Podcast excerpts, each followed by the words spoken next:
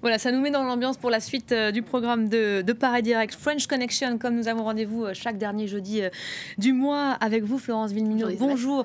Là, on voyait à l'instant deux symboles jamaïcains, finalement. Eh bien, ça tombe bien. Aujourd'hui, on s'intéresse aux symboles nationaux, les symboles français, le drapeau tricolore, la Marseillaise. Alors, c'est vrai que depuis les attentats de 2015, eh bien, ces symboles sont encore plus présents qu'avant, ici en France. Des festivités autour de la victoire des Bleus également à la Coupe du Monde ont clairement changer la donne, qui n'a pas été euh, courir acheter euh, son drapeau bleu, blanc, rouge. Ça n'a pas été toujours le cas. Les Gilets jaunes aussi, hein, on, on, des drapeaux, euh, arborent des drapeaux français dans les manifestations. Ça n'a pas toujours été le cas. le rapport au, drapeau, notamment, il, a longtemps été très compliqué. Hein. Absolument, parce que pendant très longtemps, ces symboles nationaux avaient été captés par l'extrême droite en France. alors, du coup, la Marseillaise, le drapeau tricolore, Marianne, mettait pas mal de monde mal à l'aise. Mais tout a changé avec les attentats de 2015, il y a eu une espèce de réappropriation de ces symboles. On a vu des drapeaux français partout dans la rue, sur les réseaux sociaux. Euh, et puis, bien sûr, ça a continué avec le mondial et la victoire de la France. Euh, il semblerait que de plus en plus de gens arrivent à faire la part des choses entre ces manifestations. La Tour Eiffel derrière. Voilà, la Tour Eiffel. Euh, donc, il y a une différence quand même entre le patriotisme et le nationalisme. Écoutez. Vive la France à partir du moment où on mettait le drapeau bleu-blanc-rouge, on pensait qu'on était euh, d'extrême droite, ce qui est complètement ridicule parce que patriote, ça ne veut pas dire euh, quand, on est, français, je ne vois pas pourquoi on ne mettrait pas le drapeau français. Je crois qu'il y a du patriotisme derrière l'utilisation des symboles et c'est toute la différence. Vous vous souvenez de la vieille phrase, hein, le patriotisme c'est l'amour des siens, le nationalisme c'est la haine des autres. Voilà, on voit bien toute cette difficulté au rapport euh, au, drapeau notamment.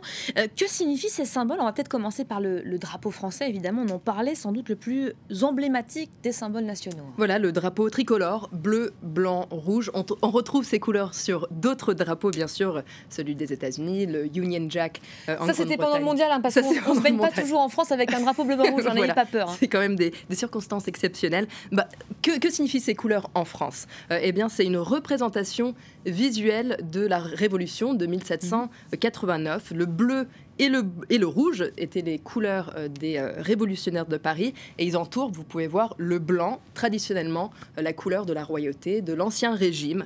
alors, ces, ces, trois couleurs représentent également la devise nationale et les valeurs de la France. C'est très intéressant d'écouter ces enfants. ils parlaient au lendemain des attentats de novembre 2015. Bah, ça représente mon pays. bleu, blanc, rouge, c'est le drapeau de la France liberté, égalité et fraternité. C'est important de le rappeler? Oui.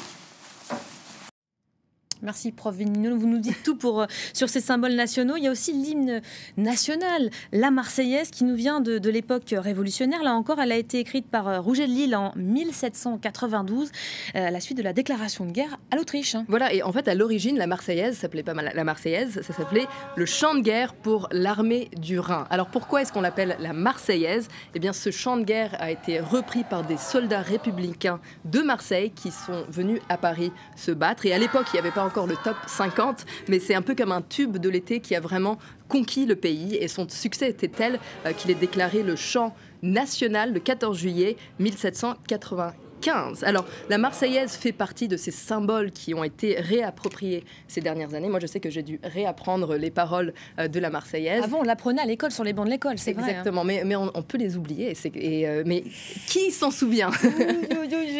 J'ai fait un test euh, ici avec mes collègues de France 24 et vous allez peut-être reconnaître des visages. Aïe, aïe, aïe, aïe. Allons enfants de la patrie. Le jour de gloire est arrivé. Contre nous de la tyrannie, l'étendard sanglant élevé. L'étendard sanglant élevé. Entendez-vous dans les campagnes rugir ces féroces soldats qui vient jusque dans nos bras. Égorgez vos, vos fils et vos campagnes. Aux armes, citoyens, formez vos bataillons. Marchons, marchons,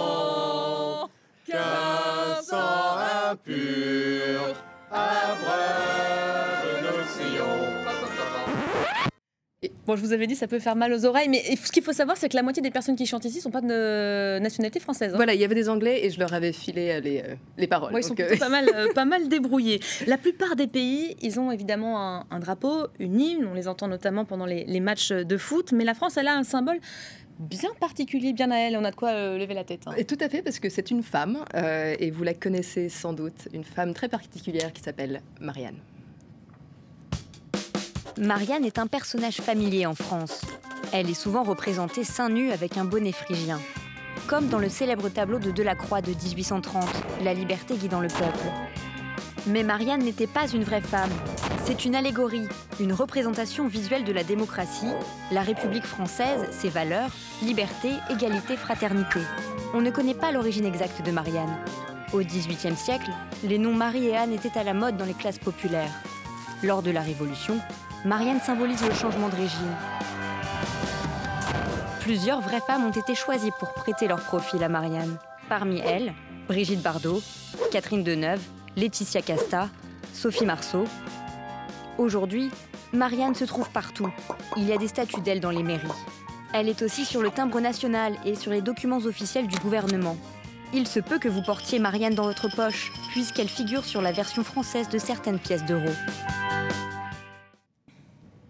Ah oui, c'est à moi, pardon. D'autres symboles qui sont moins glamour, euh, moins glamour, quoique, ça dépend des goûts. C'est le coq dont on vous parle maintenant. Voilà, les États-Unis ont l'aigle, les Russes ont l'ours, euh, la Grande-Bretagne a le lion, et nous on a, on a, le coq. Alors on peut se demander pourquoi le coq? Eh bien, certains pas disent prétentieux en tout cas. Voilà. Bah, justement, il y a des gens qui disent que le coq c'est un animal fier et arrogant. C'est le seul oiseau qui chante euh, alors qu'il a les pattes dans la boue, on va dire ça à la télé.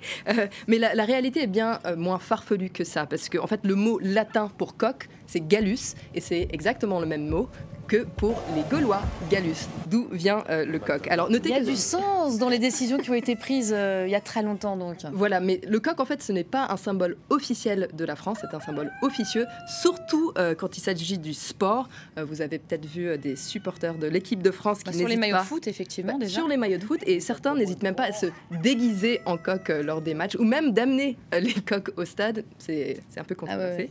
Ah et on se souvient peut-être même de la mascotte de la Coupe du Monde 98 qui était ici en France, Footix, qui était un coq. On n'a pas l'image euh, visiblement, mais un coq qui ressemblait pas tellement à, un coq.